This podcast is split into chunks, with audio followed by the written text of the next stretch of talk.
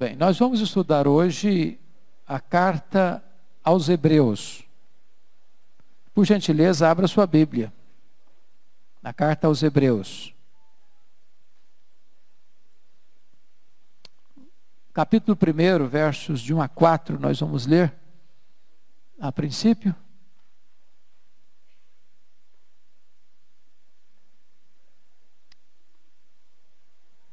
Está escrito o seguinte: Havendo Deus outrora falado muitas vezes e de muitas maneiras aos pais, pelos profetas, nestes últimos dias nos falou pelo Filho, a quem constituiu o herdeiro de todas as coisas, pelo qual também fez o universo.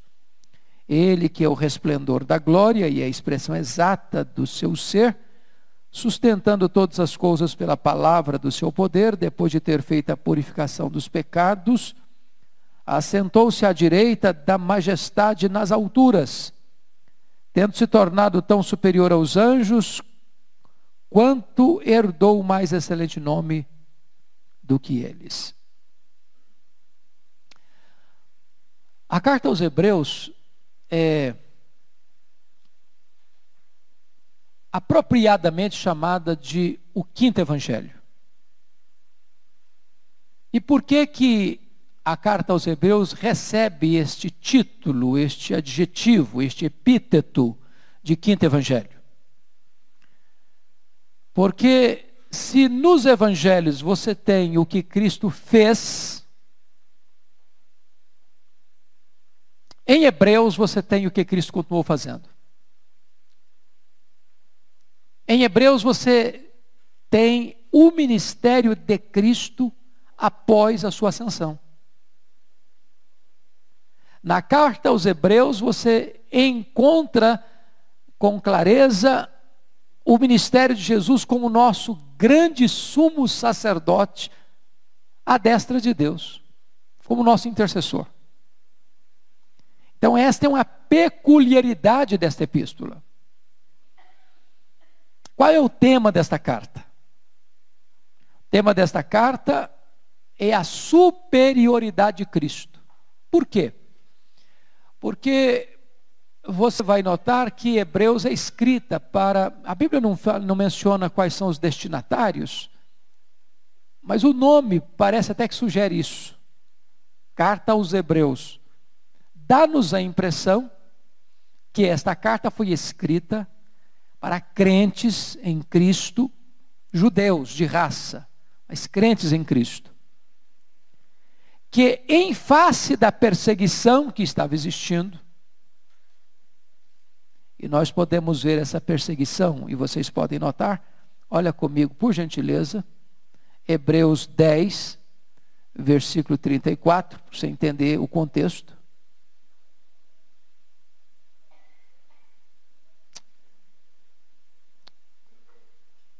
Porque não somente vos compadecestes dos encarcerados, como também aceitastes com alegria o espólio dos vossos bens, tendo ciência de possuirdes vós mesmos patrimônio superior e durável. Então, nessa perseguição que eles estavam sofrendo, até seus bens estavam sendo saqueados. Mas se você notar ainda no capítulo 12, versículo 4, essa perseguição ia um pouco além. E ele diz aí: ora, na vossa luta contra o pecado ainda não tendes resistido até ao sangue. E a ideia aqui é de enfrentar até mesmo martírio, por causa da sua fé.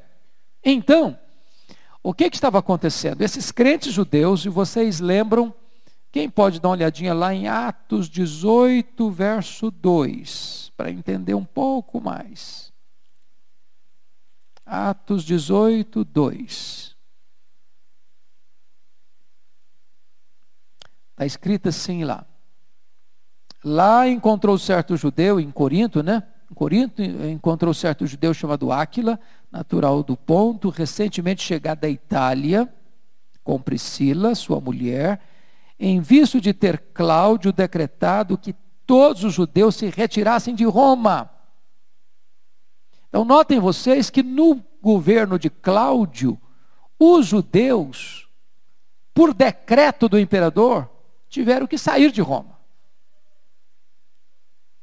Então, esses crentes judeus, que estão sendo que, como que dispersos, eles estão enfrentando perseguição. E esta carta é escrita para esses crentes, por quê? Porque a religião que está sendo perseguida é a religião cristã, mas o judaísmo propriamente dito não está enfrentando tantas dificuldades. Então, a tentação desses crentes é exatamente retroceder ao judaísmo, voltar ao judaísmo. A tese então de Hebreus é essa: eu estou escrevendo para vocês, para mostrar para vocês que Cristo é melhor. A superioridade de Cristo. Dando a eles elementos suficientes para que eles não abandonassem o cristianismo e retrocedessem ao judaísmo. Pois bem, quem escreveu Hebreus?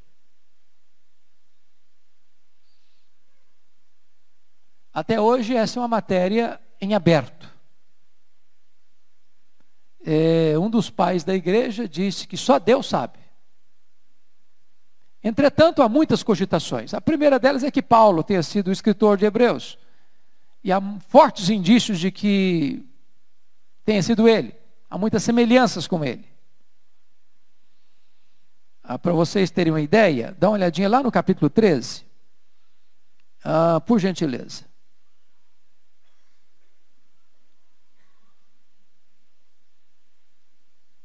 É, dá a impressão ainda que este é, versículo 24, olha aí primeiro, 13 e 24: Saudai todos os vossos guias, bem como todos os santos, os da Itália vos saúdam. Parece-nos que esta carta foi escrita de Roma. Os da Itália vos saúdam. Então, a impressão que se tem é que ele escreveu da Itália, escreveu de Roma. Mas olha o verso 23. Rogo-vos ainda, irmãos, que suporteis a presente palavra de exortação, tanto mais quanto vos escrevi resumidamente. Versículo 22, né? 23. Notifico-vos que o irmão Timóteo foi posto em liberdade. Com ele, caso venha, logo vos verei. Se você entender que Hebreus foi escrito ah, por Paulo, passa a entender-se que quando Paulo, preso em Roma, pede a Timóteo para vir ter com ele depressa, e Timóteo estava em Éfeso, conforme 2 Coríntios 4, versículo 9, venha ter comigo depressa. E no capítulo 4, 21 de 2 Timóteo 4, 21, ele diz: Venha o inverno que Timóteo teria ido e ficado preso também. E que Timóteo teria saído da prisão. Aqui está comunicando que Timóteo estava preso e foi libertado da prisão. Então, esses ganchos podem levar à ideia de que seria Paulo quem escreveu Hebreus. Mas ah, Lutero pensava que foi Apolo, outros achavam que foi Barnabé, ah, outros até acreditam que ah, foi Clemente de Roma. Não, o ponto é que está aberto, não dá para fechar a questão quem escreveu a, a, a carta aos Hebreus. A data que foi escrita. Bom, nós podemos tirar uma conclusão segura. Por que podemos tirar uma conclusão segura?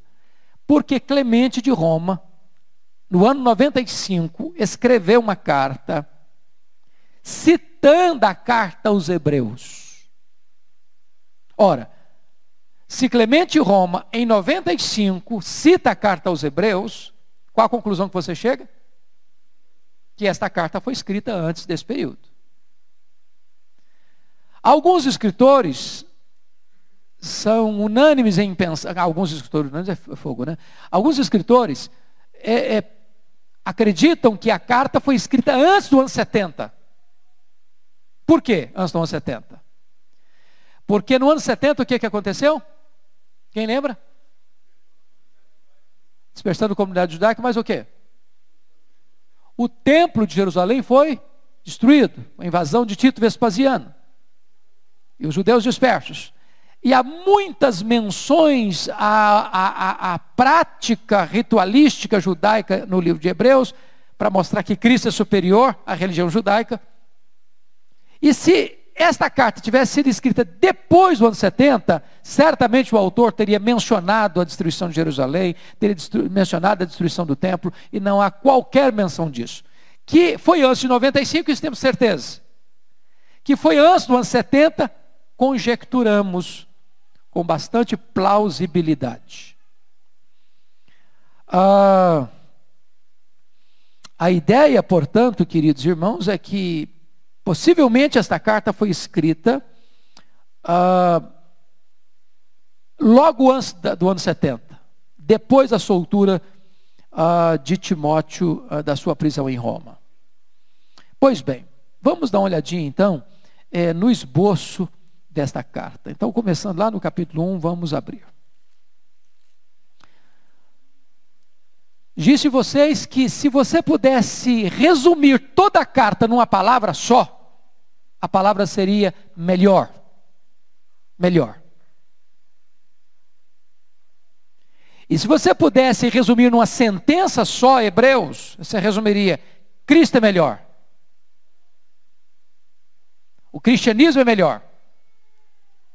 E ele abre a epístola, primeiro, mostrando que a superioridade de Cristo sobre ou em relação aos profetas do Antigo Testamento. Se não, vejamos versículos 1 a 3.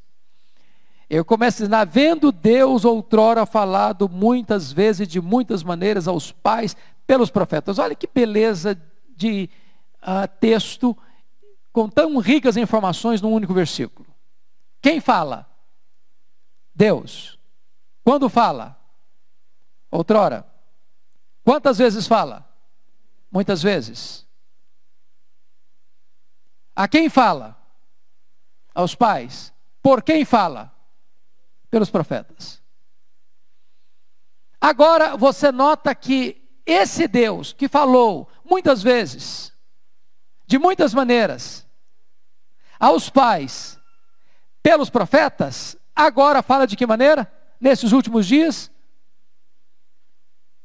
Nos falou o quê? Pelo filho. E a depois de fazer essa transição dos profetas para o filho que é Jesus, ele começa a descrever quem é esse filho. E nenhum profeta, por mais excelente que tenha sido, consegue se enquadrar, se colocar dentro dessa moldura, dessa moldura. Se não vejamos, quem é o filho? Quem é o filho? Primeiro, herdeiro de todas as coisas. Segundo, Criador do universo, versículo 2. Terceiro, resplendor da glória e expressão exata do seu ser, ou seja, ele é a exegese de Deus. Quarto, sustentando todas as coisas pela palavra do seu poder, ou seja, ele não é apenas o criador, ele é o mantenedor do universo. Quinto, depois de ter feito a purificação dos pecados, ou seja, ele é o redentor. Sexto, assentou-se à direita da majestade nas alturas. Ele é o governador. Então você percebe que de cara ele já sai a 120 por hora. Dizendo o seguinte: Jesus é superior aos profetas porque Ele é o Criador do universo, porque Ele é o herdeiro de todas as coisas, porque Ele é o sustentador do universo, porque Ele é o redentor da humanidade, porque Ele é o governador do mundo, porque Ele é sustentador de todas as coisas. Nenhum profeta consegue ter essas características. Então Ele é superior aos profetas do Velho Testamento. Segunda tese de Hebreus a superioridade de Cristo sobre os anjos. Todos os hebreus sabiam que os anjos tinham sido os agentes de Deus na entrega da lei. O ministério dos anjos em relação à lei. Mas agora, logo no verso 4, você pode ler o verso 4 comigo aí? Tendo se tornado tão superior aos anjos, quanto herdou mais excelente nome? do que eles. Qual a superioridade de Jesus em relação aos anjos? Quem são os anjos?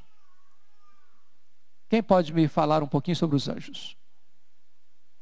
Quem, quem são os anjos? Emissários de Deus. Que mais? Que mais? Hã? Desculpa, não ouvi. São ministros de Deus. Mais o quê? É, é, serve aqueles que vão herdar a salvação. 1,14. que mais? Eles são criados.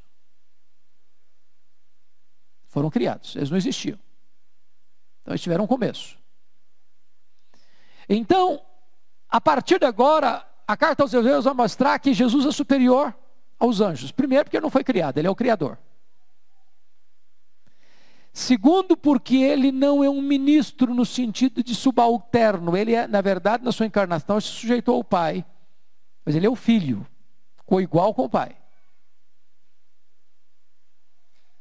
Terceiro, porque Jesus é quem operou a obra da redenção. Os anjos não podem fazer isso. E aí você começa a perceber que também nenhum anjo foi entronizado. Mas olha aí o que está escrito, versículo a partir do verso 5. Pois a qual dos anjos disse jamais: Tu és o meu filho, eu hoje te gerei. E outra vez, eu lhe serei pai e ele me será filho. E novamente, ao introduzir o primogênito no mundo, diz: E todos os anjos o adorem. Olha o verso 8: Mas acerca do filho, teu trono, ó Deus, é para todo sempre. Então você percebe que não há paridade entre Jesus e quem? E os anjos. Ele é superior aos profetas e ele é superior aos aos anjos. Aí vale a pena nós lermos o verso 14, que o irmão já citou aí. Você pode ler o 14 comigo? Não são todos eles espírito ministradores enviados para serviço a favor dos que hão de herdar a salvação? Então, vou dizer a você que os anjos são diáconos da igreja. São ministros, diáconos da igreja. Eles vivem para servir a igreja. São espíritos ministradores em favor dos que vão herdar a salvação. Pois não, querido? Desculpa. Sim. Essa expressão é, bo é boa, porque é uma expressão temporal, não é isso? Ah, como é que nós entendemos isso? O filho é eternamente gerado do pai. E o espírito procede do pai e do filho. São expressões antológicas que escapam ao nosso entendimento racional temporal. Por quê? Quando é que o pai gerou o filho? Ele é eternamente gerado. Ou seja, esse hoje é uma expressão humana uma linguagem humana para nós entendermos. Ou pode referir-se, também alguns escritores acho, acreditam isso, está falando aqui da encarnação. É uma outra opção. Mas o nosso entendimento, se nós formos olhar a confissão de fé de Westminster, vai, vai mostrar lá que o Filho é eternamente gerado do Pai, e o Espírito Santo procede do Pai e do Filho. Não é no sentido de que, que a ideia é gerada para nós, o que, que é? É alguma coisa que acontece no tempo, certo? Que não existia antes. Então foi gerado. Mas aí, como você coloca, eternamente gerado. Ou seja, nunca houve um tempo em que o filho não existisse. E é por isso que qual foi a definição do concílio de Nicéia, em 325, que tratou da questão da divindade de Cristo? Que o Filho é coigual, coeterno e consubstancial com o Pai. Está claro isso?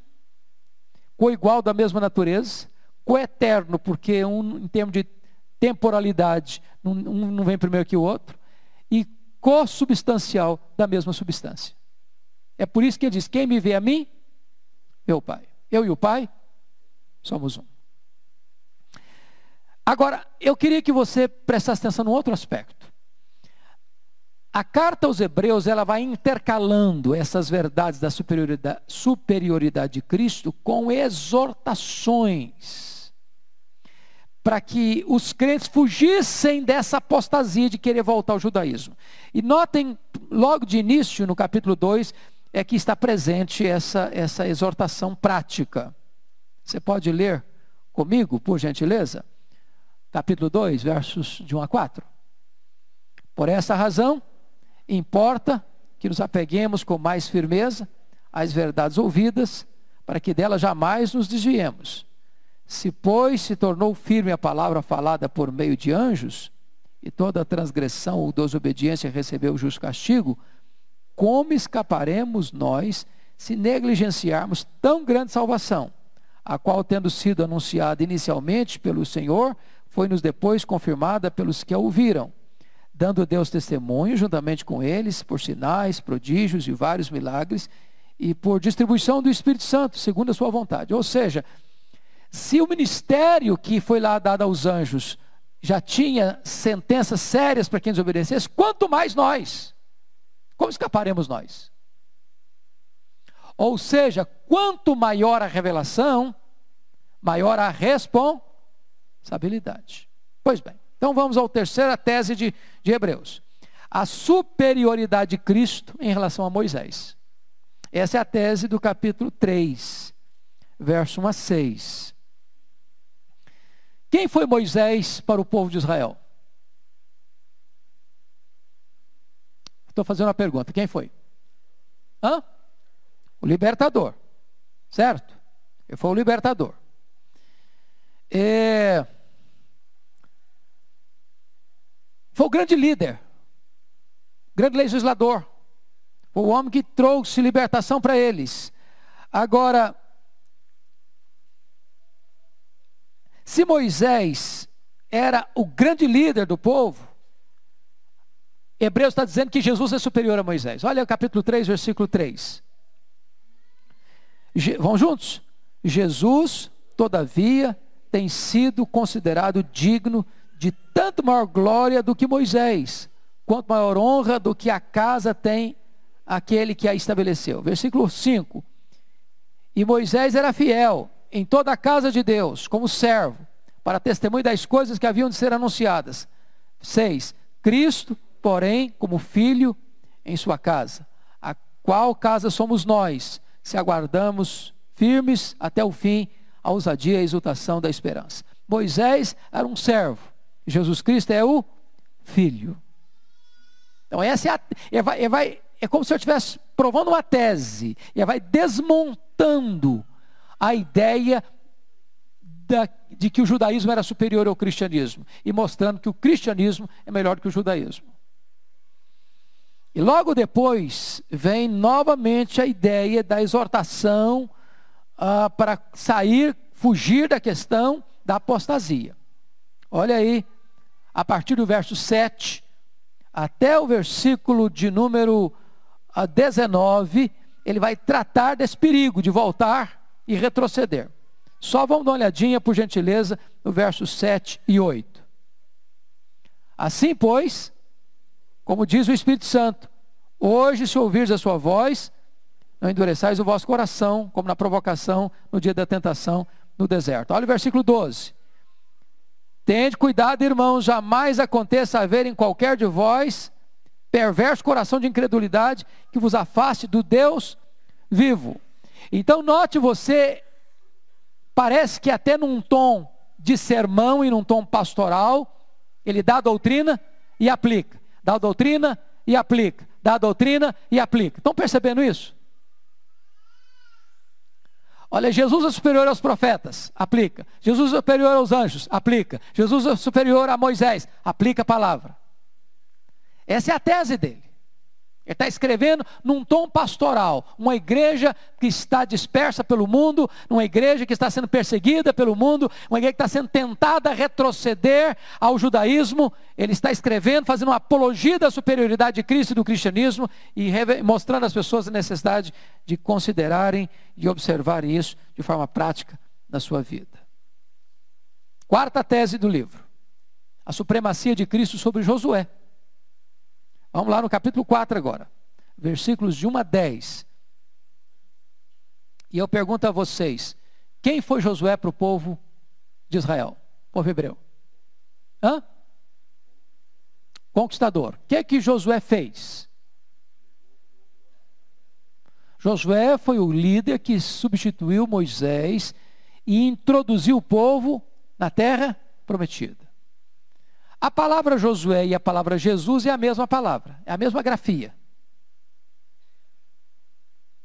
É, alguém até usou um pouquinho de tipologia aí para fazer uma análise bonita, dizendo o seguinte: não sei quando você lê se você tem essa sensação. Parece que é até uma sensação de injustiça. Deus chamou Moisés com 80 anos. Tirou lá do deserto. Agora você vai lá, tira o meu povo. Aí o Moisés vai com 80 anos. 40 anos enfrentando o deserto, 40 anos suportando aquele povo complicado. Na hora de entrar na terra, agora você não vai entrar.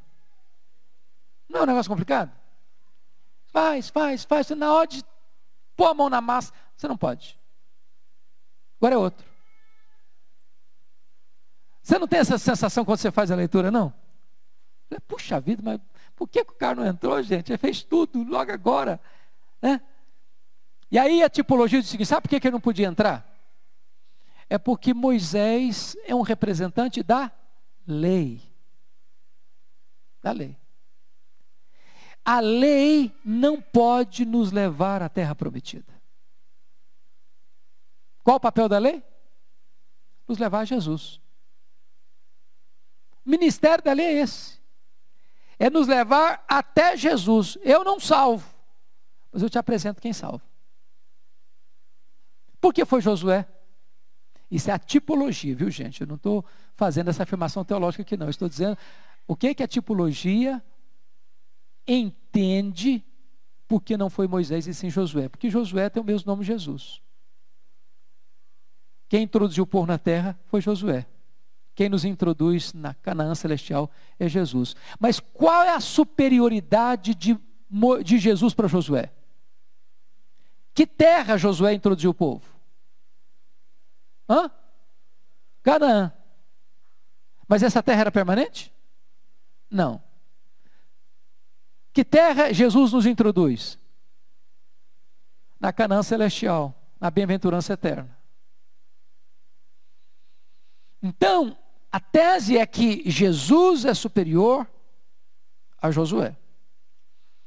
Você pode ler comigo é, versículos 1 a 3, 4, 1 a 3, vamos lá? Temamos, portanto, que, sendo-nos deixada a promessa de entrar no descanso de Deus, suceda parecer que algum de vós tenha falhado. Porque também a nós foram anunciadas as boas novas, como se deu como eles. Mas a palavra que ouviram não lhes aproveitou, visto não ter sido acompanhada pela fé, como estava naqueles que a ouviram. Nós, porém, que cremos, entramos no descanso, conforme Deus nos tem dito. Assim jurei na minha ira, não entrarão no meu descanso. Agora vamos pular para o versículo 8. Ora, se Josué lhes houvesse dado descanso, não falaria posteriormente a respeito de outro dia. Portanto, resta um repouso para o povo de Deus. 10. Porque aquele que entrou no descanso de Deus, também ele mesmo descansou das suas obras, como Deus das suas. Então, note uma coisa aqui. Note uma coisa aqui. Ah, Josué introduz o povo na terra. Era uma espécie de descanso. Mas não teve descanso verdadeiro. Mas no capítulo 4, verso 9, diz que resta um descanso para o povo de Deus. Que descanso é esse? A palavra descanso aí, sabe qual é? No grego? Sábado.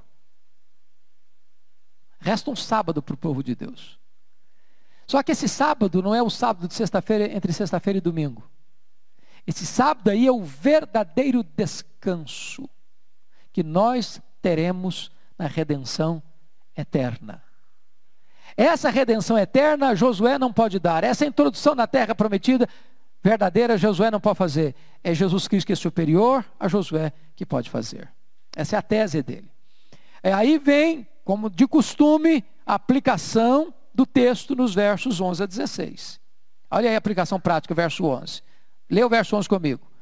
Esforcemos-nos, pois, por entrar naquele descanso, a fim de que ninguém caia seguindo o mesmo exemplo de desobediência. Ou seja, ele dá a doutrina e diz agora faça isso. E dá o ensino e diz agora obedeça a isso. Vocês estão percebendo isso? Está claro para vocês? Ok? Quinta tese dele. Quinta, quinta tese de, do, do autor aos Hebreus. A superioridade de Cristo sobre Arão e os sacerdotes. Está no capítulo 5. E vai até o capítulo 7, 28, essa tese. Então, ah, qual era o problema de Arão? Quem era Arão? Quem era Arão? Irmão de Moisés. E ele foi escolhido como sacerdote, seus filhos também escolhidos. Então vamos pensar no sacerdote. Qual a diferença de um sacerdote da descendência de Arão para o sacerdócio de Cristo? Primeiro, vamos tentar fazer um paralelo. Vai lá. Arão era perfeito? Não. Cristo é perfeito? Sim. Quando Arão ia fazer sacrifício, eu tinha que oferecer sacrifício por ele também? Sim. Por quê? Porque ele era pecador. Ok. Que tipo de sacrifício Arão oferecia? Hã? Sangue de animais. Sangue de animais. Que tipo de sacrifício Jesus ofereceu? Seu próprio sangue. Quando Arão oferecia um sacrifício, ele precisava repeti-lo? Por que precisava repeti-lo? Hã?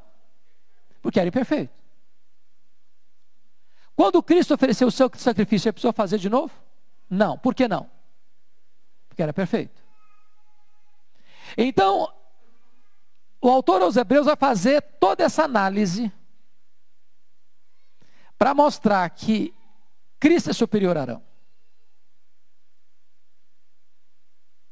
Porque, embora o sacerdócio de Arão foi nomeado por Deus, ele era transitório, não era perfeito. Porque o sacerdote era imperfeito, a oferta era imperfeita, e por isso não tinha eficácia plena. Agora eu vou fazer outra pergunta. Sangue de cordeiro, de bode, de animais, resolve o problema do pecado? Por que, que Deus mandou fazer então? Hã? Porque aquele sangue dos cordeiros era tipológico. Apontava para o sangue eficaz, para o cordeiro sem defeito. Quem é o cordeiro sem defeito? Jesus. Agora, o apóstolo Paulo, na sua carta aos Romanos, vai tratar disso teologicamente, mostrando para nós por que isso aconteceu. Então, você precisa voltar comigo lá, só um pouquinho. Romanos capítulo 3.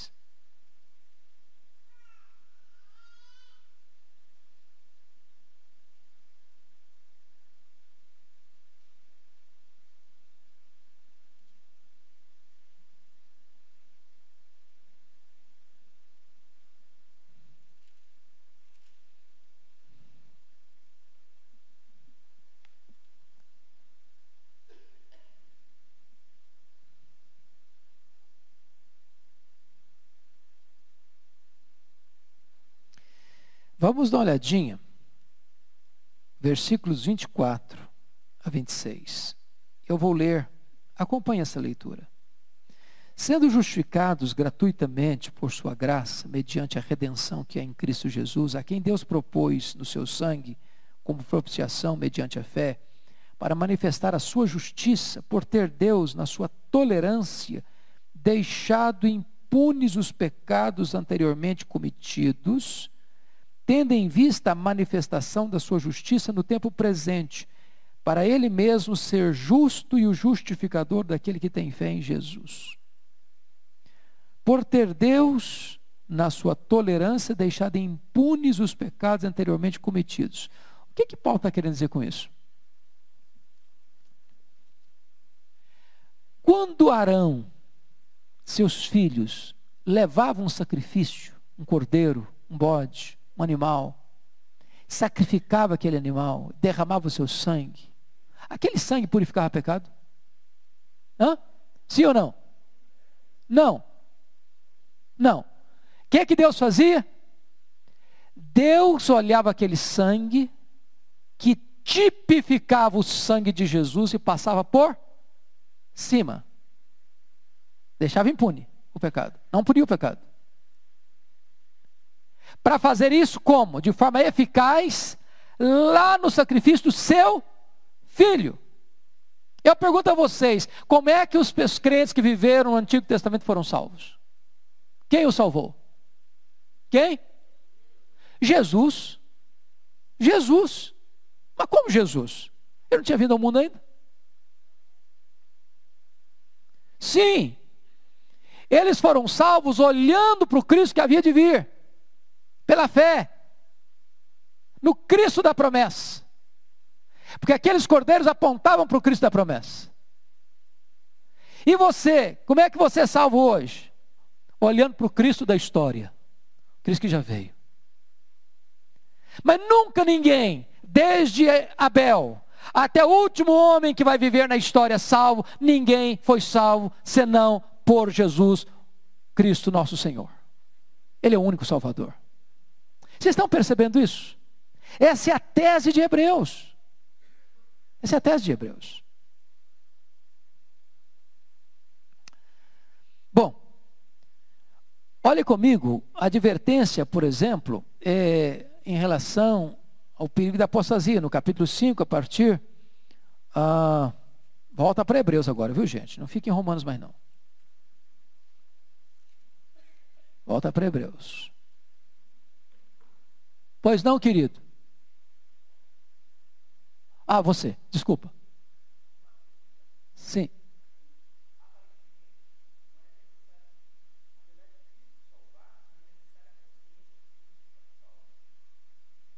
Desculpa, não entendi bem a sua pergunta. Repete. Sim.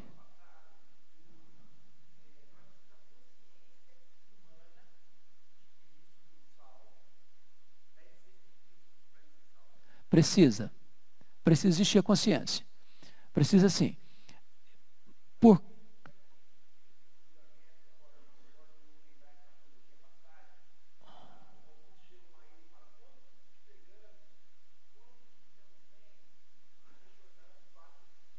Sim, sim, é boa, boa sua pergunta. Então, eu vou esclarecer.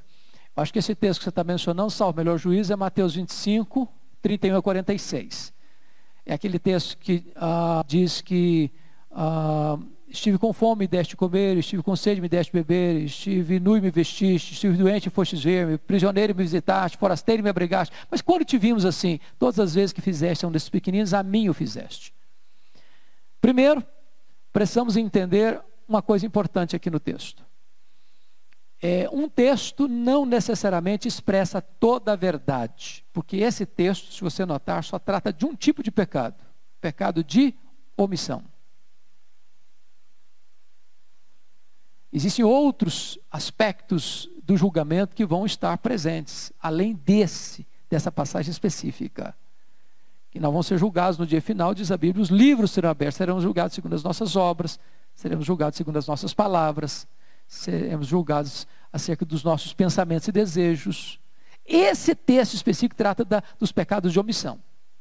Então, o que Jesus está querendo dizer é o seguinte: quando eu ajudo alguém, à luz do que nós falamos hoje de manhã no culto da manhã, estenda a mão necessitado, socorro uma pessoa à minha porta. Eu estou fazendo para o José, para o Antônio, para o Manuel, para Maria, para Joana, não importa o nome da pessoa. Jesus está dizendo: aquilo que você fez para o seu vizinho, para o seu próximo que estava necessitado, você fez para mim. Não é que, desculpa, não é que eu fiz para o meu próximo para angariar o favor de Cristo. Eu fiz por compaixão ao meu próximo. Mas Jesus entende que quando eu faço alguma coisa para alguém, é como se eu estivesse fazendo para ele. Mas para salvação é necessário que a pessoa tenha consciência, primeiro, do seu pecado, segundo, da necessidade que ele tem do Salvador. É preciso ter essa consciência sim. Ninguém é salvo inconscientemente a, a por Cristo Jesus. É preciso saber quem ele é e por que, que ele está sendo salvo por ele. Não sei se ficou claro para você, meu irmão. Ok. Sim. Sim. Exato. Veja bem, é, eles não fazem isso mais hoje, sacrifício de animais. Primeiro porque com as dispersões, etc, etc, hoje tem muita dificuldade de identificar a linha sacerdotal. Quem são os filhos de Arão? Eles não têm essa, eles têm essa dificuldade. Entretanto, é, na linguagem de Paulo, lá em 2 Coríntios, capítulo 3, um véu está posto. E quem já foi a Israel, talvez a coisa que mais decepciona ou mais choca é perceber tanta religiosidade e ao mesmo tempo tanta cegueira. Você vai, por exemplo, no Muro das Lamentações e você vê de criança pessoas idosas batendo a cabeça no muro, lendo, lendo, lendo, lendo, lendo o Antigo Testamento, na, na visão deles, aguardando o Messias que há de vir, sem entender que o Messias já veio. Então, é, vem aí a verdade bíblica de que ninguém pode dizer Jesus é o Senhor senão pelo Espírito Santo. Em outras palavras, só o Espírito Santo pode convencer o homem do pecado. Não é uma descoberta nossa. Não é porque você, um dia, sua vida estava muito ruim, e você estava, gente, mas minha vida está tão ruim, está tão vazia, estou tão frustrado, estou tão machucado, estou tão ferido da vida, estou tão decepcionado com tanta coisa. Ah, eu acho que eu preciso de Deus, eu preciso de Jesus. Ah, como é bom, eu descobri isso por mim mesmo, a minha necessidade. Não, bobagem. Essas circunstâncias são apenas elementos que o Espírito Santo usa. Mas quem convence é o Espírito Santo. Você já não conhece aquele ditado popular que o mesmo sol que amolece a cera endurece o barro? Já escutou aquela frase: quem não vem por amor vem pela dor? Bobagem, essa frase é mentirosa. A dor sem a graça endurece. Está escrito lá no livro de Apocalipse que diante dos flagelos que vieram das trombetas de Deus, que é a trombeta de Deus fala do juízo parcial de Deus para trazer as pessoas ao arrependimento, sem a graça, as pessoas eram flageladas e mordiam na língua e blasfemavam contra Deus. Então, Deus usa o sofrimento, mas quem traz você para Deus não é o sofrimento, é o Espírito Santo. Se ele não trouxer, você não vem. Não vem. É só Ele que pode regenerar, dar um novo coração uma nova disposição da nossa alma. Só Ele pode nos convencer de pecado. Então, a, a, o que na verdade está lá, querido, é que a venda está no, nos olhos ainda. E quando o Espírito Santo tirar essa venda, então eles vão ver. Pois não. Sim.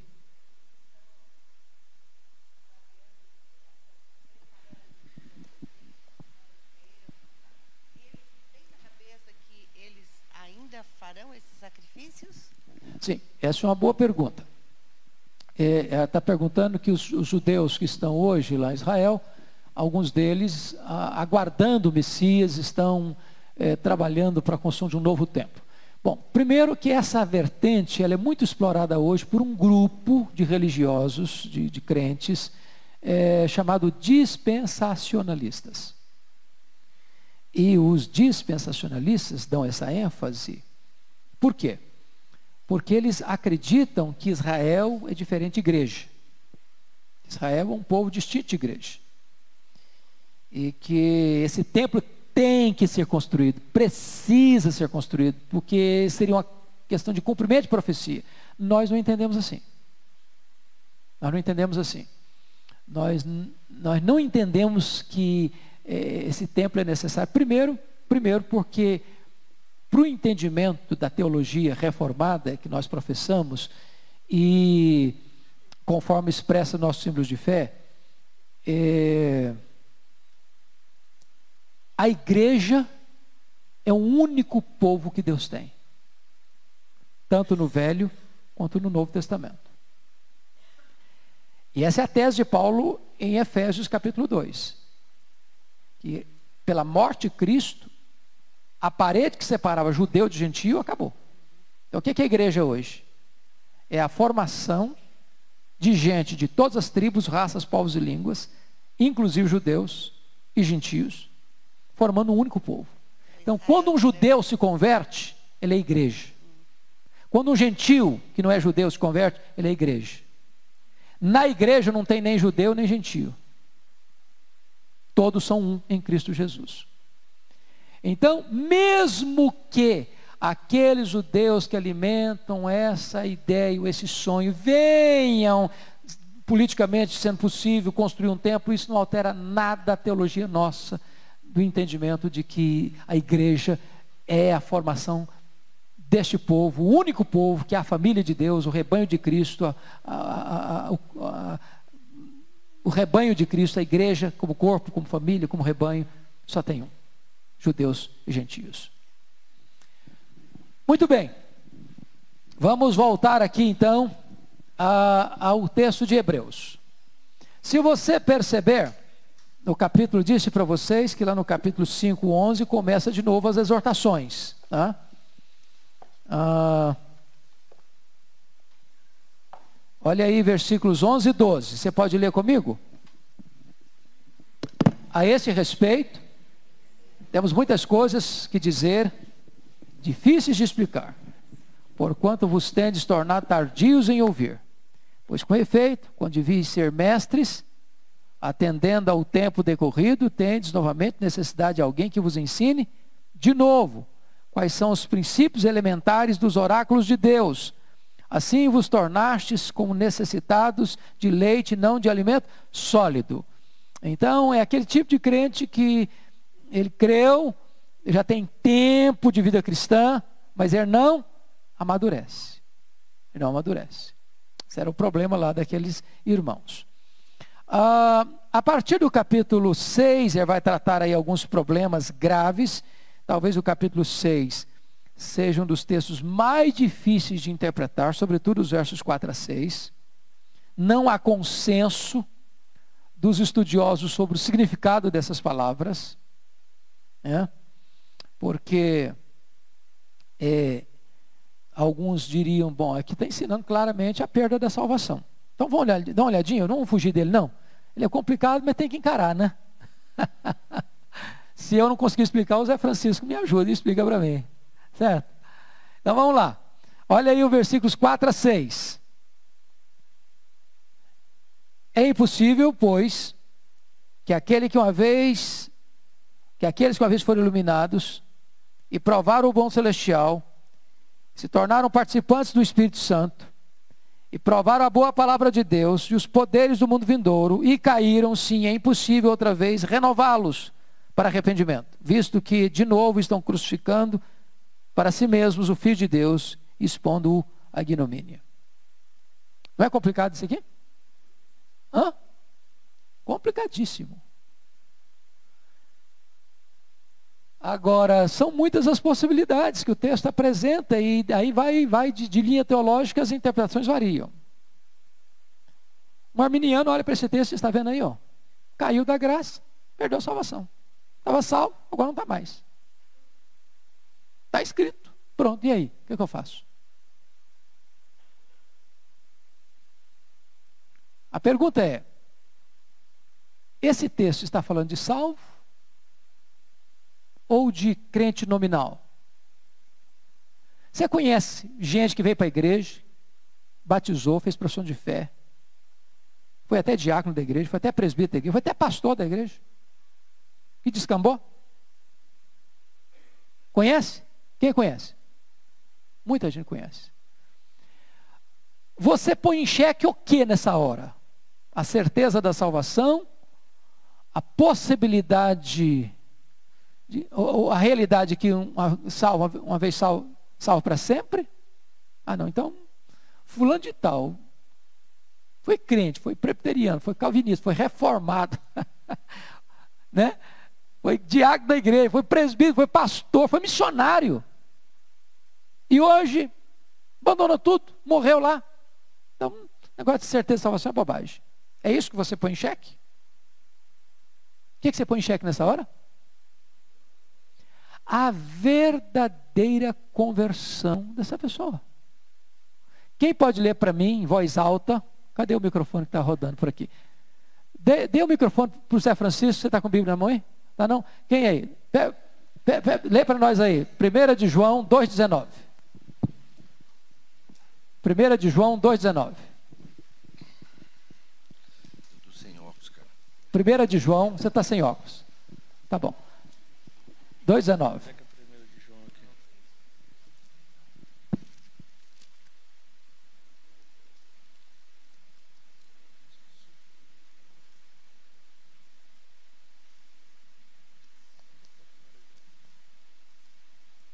Show? Lê você, filho, aqui de trás. Pega lá. Leia. Eles saíram de nosso meio, entretanto, não eram dos nossos. Porque se tivessem sido dos nossos, teriam permanecido conosco. Todavia, eles se foram para que ficasse manifesto que nenhum deles é dos nossos. Ok. Qual a conclusão que você chega? Por que, que saíram? Não era dos nossos. Se fosse dos nossos, ter permanecido. Então, você precisa entender, às vezes, essa, esse aspecto de pessoas que estão na igreja, visível, mas que nunca fizeram parte da igreja, invisível.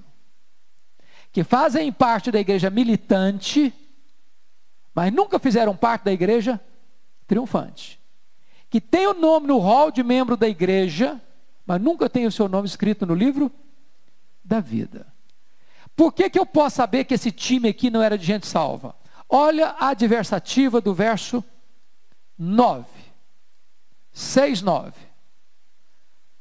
Quanto a vós outros, todavia, ó amados, estamos persuadidos das coisas que são melhores e pertencentes à salvação, ainda que falamos dessa maneira. Toda vez que você lê na sua Bíblia, uma, encontrar na sua Bíblia uma palavra adversativa, quais são os adversativos da língua portuguesa? Mas, entretanto, porém, todavia, entrementes, etc. Etc. não é, viu? ai, ai, ai. Você pode perceber que está contrastando algo que disse agora com o que está dizendo aqui. Outra hora está dizendo agora. Certo? Então ele estava falando de um time que não era salvo, mas está lá, recebendo todas as. Você não acha que um camarada que é pastor, por exemplo, que pregou o evangelho, que leu o evangelho, que ensinou o evangelho e que fez tudo, que recebeu tudo, mas que não é convertido? Pensa no Judas Iscariotes. Ouviu, falou, pregou, talvez ganhou pessoa para Cristo, orou pelos enfermos, talvez viu gente sendo curada, talvez expulsou demônio dos outros. Não é isso que o texto diz lá em Mateus 7? Senhor, Senhor, porventura não profetizamos em teu nome? Não fizemos milagres em teu nome? Não expelimos demônios em teu nome? Fizeram mesmo. O resultado do trabalho deles aconteceu mesmo. Apartai-vos de mim, vós os que praticais a iniquidade, eu nunca vos conheci.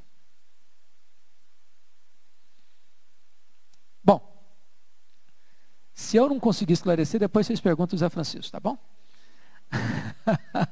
Muito bem, vamos ao, ao, ao, outro aspecto aqui. Apesar de que eu vou ter que ficar por aqui, porque o tempo já está quase acabando, e eu acho que eu vou ter que voltar em Hebreus no outro domingo, viu? ok, quem não pegou, vamos, vamos dar, por das perguntas. E a gente fica aqui. Será que a gente pode interpretar que no versículo 4, aqui em Hebreus 6, é, foram iluminados é diferente de ter a luz da vida. Então, se eles foram iluminados, não quer dizer que necessariamente, segundo João 8, 12, que Jesus é a luz do É. mundo, eles tinham a luz. É, Eles só pode, é, re- receberam o reflexo dessa luz. eram um reflexo da Não é luz. verdade? Por exemplo, pensa comigo numa pessoa que mora, pensa com- pai e mãe e os filhos, ou marido e esposa. Pense nisso. A esposa é crente, o marido não é. Esse marido que não é crente, ele recebe a luz ali todo dia, testemunho do evangelho, culto doméstico, leitura da Bíblia, oração, um cântico de hinos, vai à igreja, escuta uma mensagem, lê a Bíblia. Ele, ele- ele é cercado de todas as coisas espirituais. Ele recebe respingos disso na vida dele. Mas ele nunca foi transformado. Pois não. É, foi, ele, foi, foi- ele foi apóstolo, ele foi chamado, nomeado, investido numa função tão nobre. Pois não, querido. É, a pessoa recebe a influência, Aham. mas ela não se converte por quê? Porque ela prefere não se converter ou porque o Espírito Santo não está se manifestando? Aí eu. Esse é um ponto que você levanta da mais alta, da mais alta complexidade. Por quê? Porque entra aí um aspecto para nós misterioso e ao mesmo tempo de 100% de responsabilidade humana. Primeiro, porque a soberania de Deus na salvação é para nós um grande mistério. Por que, que Deus escolheu José e não Antônio? Ou escolheu Antônio e não José? Isso é da economia de Deus. Eu não sei. O que me admira é que me escolheu, escolheu você. Segundo, é de total responsabilidade humana, porque a Bíblia diz assim: arrependei-vos e crede. Então tem um momento em que a responsabilidade é nossa. E tanto é nossa que nós seremos julgados pela nossa negligência. Por exemplo, dê uma olhadinha lá em Ezequiel, capítulo 33, salvo melhor juízo. Ezequiel 33.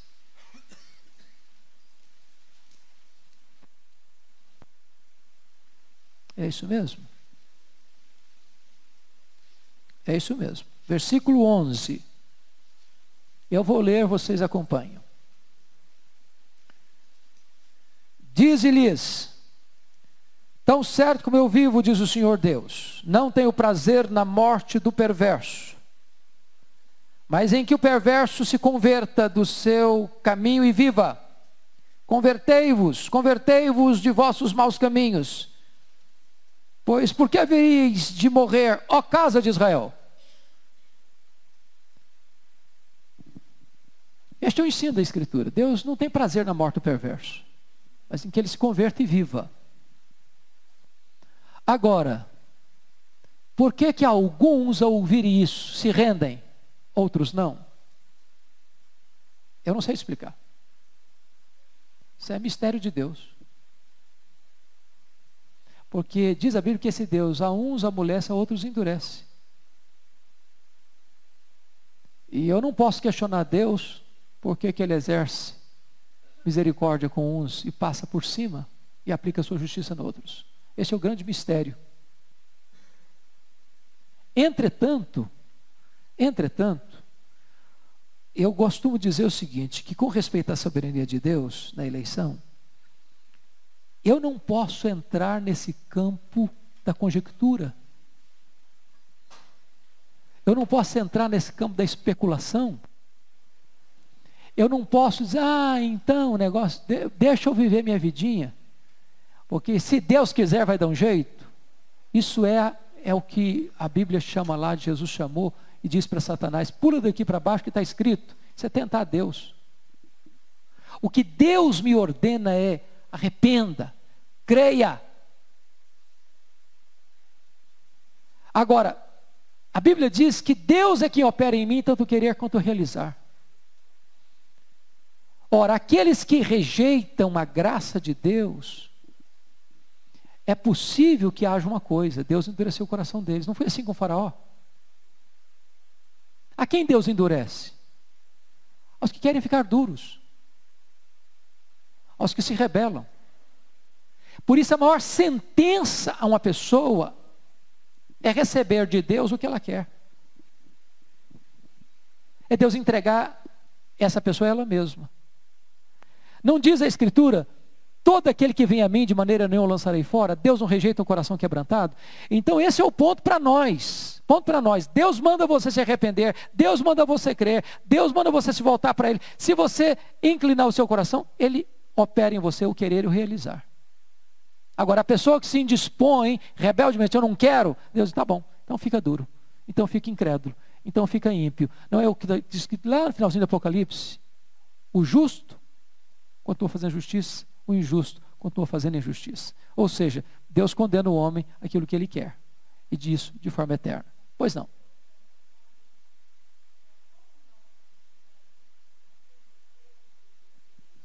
Uhum. Nada nos impede de, como irmãos, orarem por essas pessoas. Claro, não? claro. Até porque, irmã, quem é que conhece quem são os escolhidos de Deus? Só Deus. O que é que Deus nos manda? Ide por todo mundo, pregar o evangelho a quantas pessoas? Deus não diz assim, ide por todo mundo e pregar o evangelho aos eleitos. Está escrito isso? Não. Quem conhece os eleitos?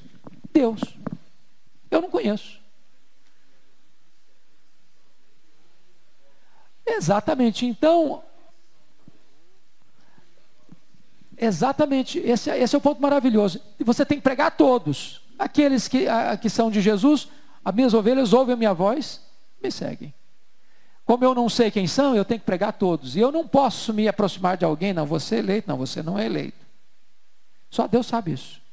Então, meu ministério é pregar a toda criatura, em todo mundo, fazer discípulo de todas as nações. Pois não, a última pergunta e nós vamos dar um intervalo. É, só complementando aquela questão da consciência de Cristo, uh -huh. que é necessária para a salvação, tanto no passado quanto hoje. Perfeito. É, relembrando aquele texto de Gênesis, logo depois da queda, é, Deus falou para a serpente, é, 3,15: Porém, inimizade entre ti e a mulher, entre a tua descendência e o seu descendente. Este te ferirá a cabeça e tu lhe ferirás o calcanhar. Então, desde a queda já estava prometido o redentor.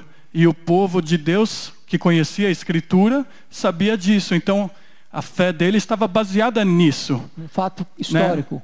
Né? Então, fica muito claro isso. A consciência de Cristo está em Gênesis já. Não Perfeito. pelo nome de Jesus, mas pelo Redentor. Perfeito. E se nós pudéssemos recuar um pouco mais, filho, está lá em Apocalipse 13, 8, que o Cordeiro foi morto desde a fundação do mundo. Então, nos Amém. decretos de Deus, já é eterno. Historicamente, aparece ah, já aí no início da história, em Gênesis 3,15.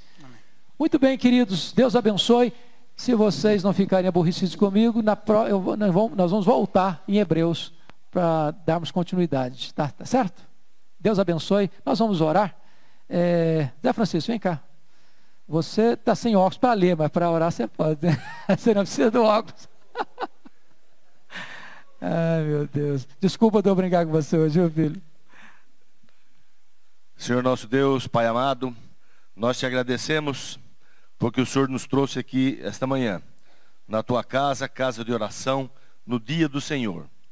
Nós te agradecemos pela oportunidade que temos de refletir, de aprender sobre a Sua palavra. Também cantar louvores, de orar, de agradecer pela salvação, de agradecer por Jesus Cristo, pelo sacrifício que Ele fez, derramando seu precioso sangue lá no Calvário.